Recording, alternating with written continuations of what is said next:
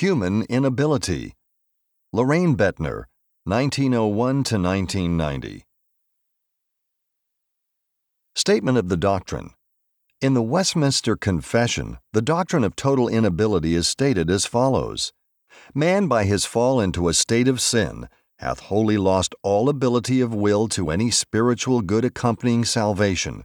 So is a natural man, being altogether averse from good, and dead in sin, is not able, by his own strength, to convert himself, or to prepare himself thereunto. Paul, Augustine, and Calvin have as their starting point the fact that all mankind sinned in Adam and that all men are without excuse. Romans 2, verse 1. Time and again, Paul tells us that we are dead in trespasses and sins, estranged from God and helpless. In writing to the Ephesian Christians, he reminded them that before they received the gospel, they were without Christ, being aliens from the commonwealth of Israel and strangers from the covenants of promise, having no hope and without God in the world. Ephesians 2, verse 12. There we notice the fivefold emphasis as he piles phrase on top of phrase to stress this truth. The extent and effects of original sin. This doctrine of total inability, which declares that men are dead in sin, does not mean that all men are equally bad, nor that any man is as bad as he could be, nor that anyone is entirely destitute of virtue, nor that human nature is evil in itself nor that man's spirit is inactive, and much less does it mean that the body is dead. What it does mean is that since the fall, man rests under the curse of sin, that he is actuated by wrong principles, and that he is wholly unable to love God or to do anything meriting salvation. It is in this sense that man since the fall is utterly indisposed, disabled, and made opposite to all good, and wholly inclined to all evil. He possesses a fixed bias of the will against God, and instinctively and willingly turns to evil. He is an alien by birth and a sinner by choice. The inability under which he labors is not an inability to exercise volitions, but an inability to be willing to exercise holy volitions. And it is this phase of it that led Luther to declare that free choice is an empty phrase, of which the reality has been lost. Lost liberty, according to my grammar, is no liberty at all. In matters pertaining to his salvation, the unregenerate man is not at liberty to choose between good and evil, but only to choose between greater and lesser evil, which is not properly free will. The fact that fallen man still has ability to do certain acts morally good in themselves does not prove that he can do acts meriting salvation for his motives may be wholly wrong.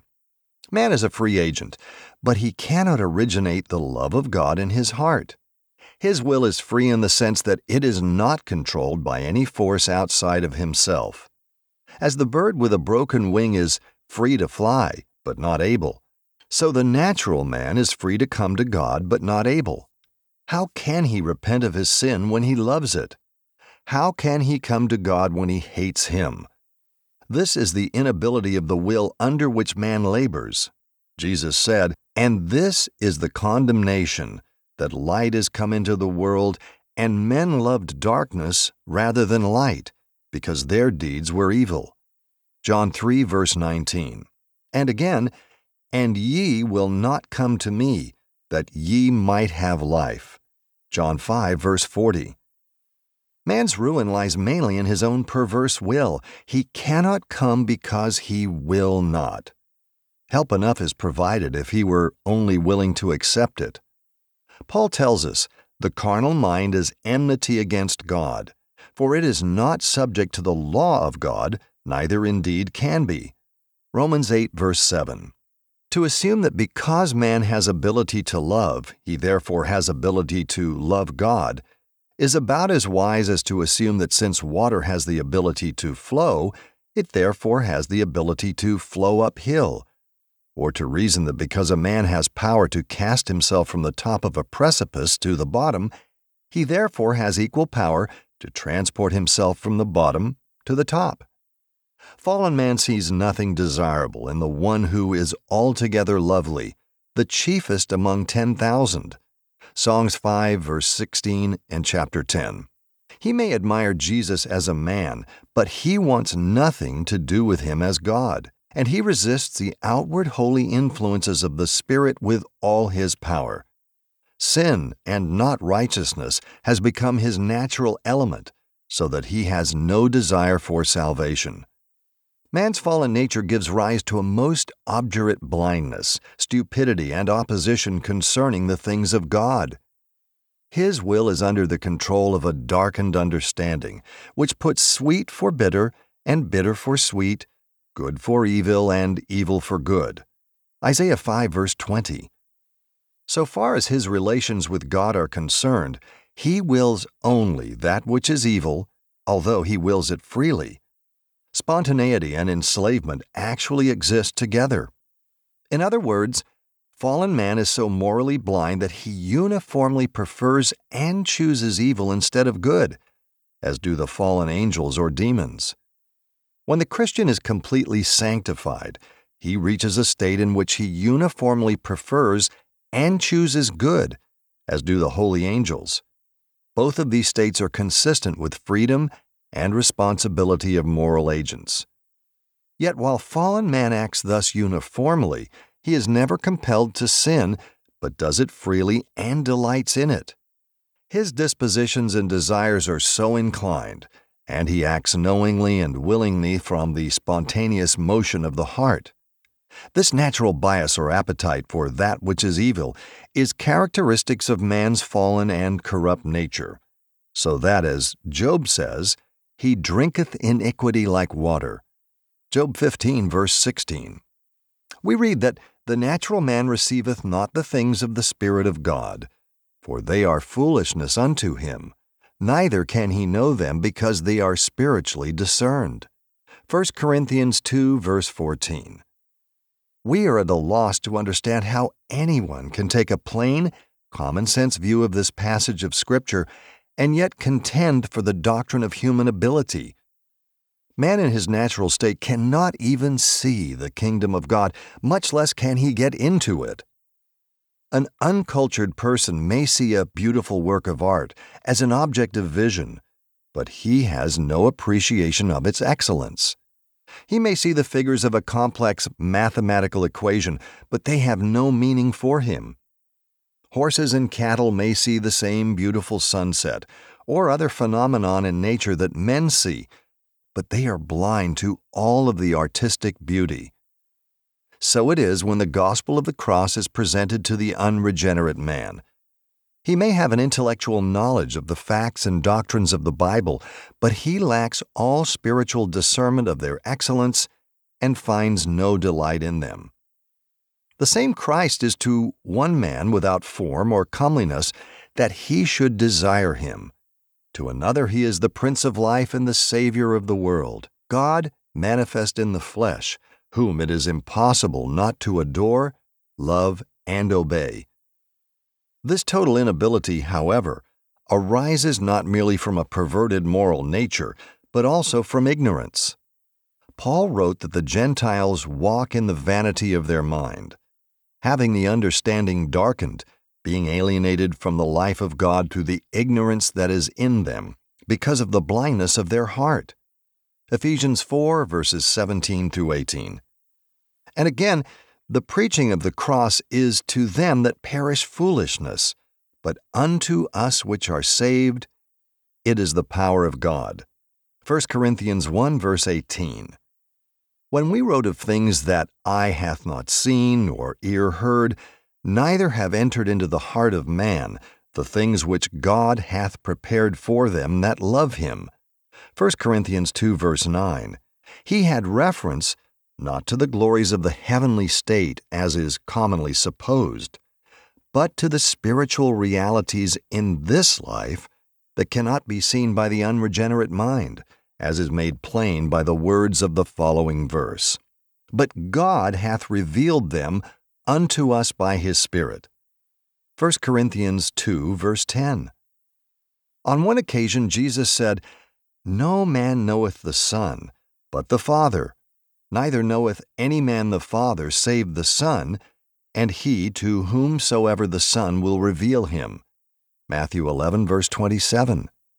Here we are plainly told that man in his unregenerate, unenlightened nature does not know God in any sense worthy of the name, and that the Son is sovereign in choosing who shall come into this saving knowledge of God.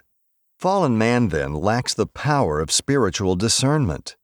His reason or understanding is blinded, and the taste and feelings are perverted. And since this state of mind is innate, as a condition of man's nature, it is beyond the power of the will to change it.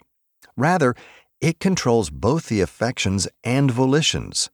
The effect of regeneration is clearly taught in the divine commission that Paul received at his conversion when he was told that he was to be sent to the Gentiles to open their eyes and to turn them from darkness to light, and from the power of Satan unto God. Acts 26, verse 18. Jesus taught the same truth under a different figure when he said to the Pharisees, Why do ye not understand my speech? Even because ye cannot hear my word. Ye are of your father the devil, and the lusts of your father ye will do. John 8, verses 43 to 44. They could not understand or even hear his words in any intelligible way. To them, his words were only foolishness, madness, and they accused him of being demon possessed. John 8, verses 48 and 52. Only his disciples could know the truth. John 8, verses 31 through 32. The Pharisees were children of the devil. John 8, verses 42 and 44. And bondservants of sin. John 8, verses 34. Although they thought themselves free. John 8, verse 33. At another time, Jesus taught that a good tree could not bring forth evil fruit, nor an evil tree good fruit. And since in this similitude the good and evil trees represent good and evil men, what does it mean but that one class of men is governed by one set of basic principles, while the other class is governed by another set of basic principles? The fruits of these two trees are acts, words, thoughts, which, if good, proceed from a good nature, and, if evil, proceed from an evil nature. It is impossible, then, for the same root to bring forth fruit of different kinds. Hence, we deny the existence in man of a power that may act either way on the logical ground that both virtue and vice cannot come out of the same moral condition of the agent. And we affirm that human actions that relate to God proceed either out of a moral condition that necessarily produces good actions or out of a moral condition that necessarily produces evil actions. In the Epistle to the Ephesians, Paul declares that prior to the quickening of the Spirit of God, each individual soul lies dead in trespasses and sins. Now, it will surely be admitted that to be dead and to be dead in sin is clear and positive evidence that there is neither aptitude nor power remaining for the performance of any spiritual action. If a man were dead, in a natural and physical sense, it would at once be readily granted that there is no further possibility of that man being able to perform any physical actions. A corpse cannot act in any way whatever, and that man would be reckoned to have taken leave of his senses who asserted that it could. If a man is dead spiritually, therefore, it is surely equally as evident that he is unable to perform any spiritual actions, and thus the doctrine of man's moral inability rests upon strong scriptural evidence. On the principle that no clean thing can come out of what is unclean, Job 14, verse 4, all that are born of woman are declared abominable and filthy, to whose nature iniquity alone is attractive. Job 15, verses 14 through 16. Accordingly, to become sinful, men do not wait until the age of accountable action arrives. Rather, they are apostate from the womb, and as soon as they are born go astray, speaking lies. Psalm 58, verse 3. They are even shapen in iniquity and conceived in sin. Psalm 51, verse 5. The propensity of their heart is evil from their youth. Genesis 8, verse 21. And it is out of the heart that all the issues of life proceed. Proverbs 4, verse 23, and chapter 20, verse 11. Acts of sin are, therefore, but the expression of the natural heart, which is deceitful above all things and desperately sick. Jeremiah 17, verse 9. Ezekiel presents this same truth in graphic language and gives us the picture of the helpless infant that was cast out in its blood and left to die, but which the Lord graciously found and cared for. Ezekiel 16. This doctrine of original sin supposes that fallen men have the same kind and degree of liberty in sinning under the influence of a corrupt nature as have the devil and the demons, or that the saints in glory and the holy angels have in acting rightly under the influence of a holy nature. That is, men and angels act according to their natures. As the saints and angels are confirmed in holiness, that is, possessed of a nature that is wholly inclined to righteousness and adverse to sin, so the nature of fallen men and of demons is such that they cannot perform a single act with right motives toward God hence the necessity that God shall sovereignly change the person's character in regeneration.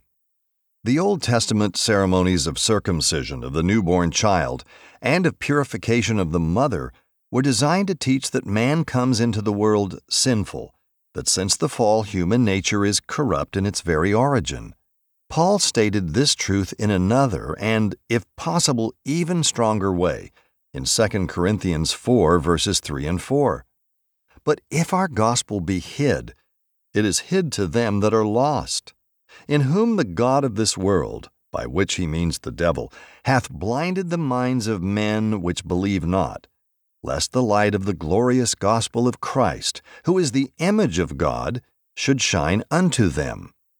In a word, then, fallen men without the operations of the Spirit of God are under the rule of Satan. They are led captive by him at his will. 2 Timothy 2, verse 26. So long as this fully armed strong man is not molested by the stronger than he, he keeps his kingdom in peace, and his captives willingly do his bidding. But the stronger than he has overcome him, has taken his armor from him, and has liberated part of his captives. Luke 11, verses 21 and 22. Matthew 12, verse 29 through 30, Mark 3, verses 27 and 28. God now exercises the right of releasing whom He will, and all born again Christians are ransomed sinners from that kingdom. The Scriptures declare that fallen man is a captive, a willing slave to sin, and entirely unable to deliver himself from its bondage and corruption. He is incapable of understanding and much less of doing the things of God. There is what we might term the freedom of slavery, a state in which the subject is free only to do the will of his master, which, in this case, is sin. It was this to which Jesus referred when he said, Whosoever committeth sin is the servant of sin. John 8, verse 34. And such being the depths of man's corruption, it is wholly beyond his own power to cleanse himself.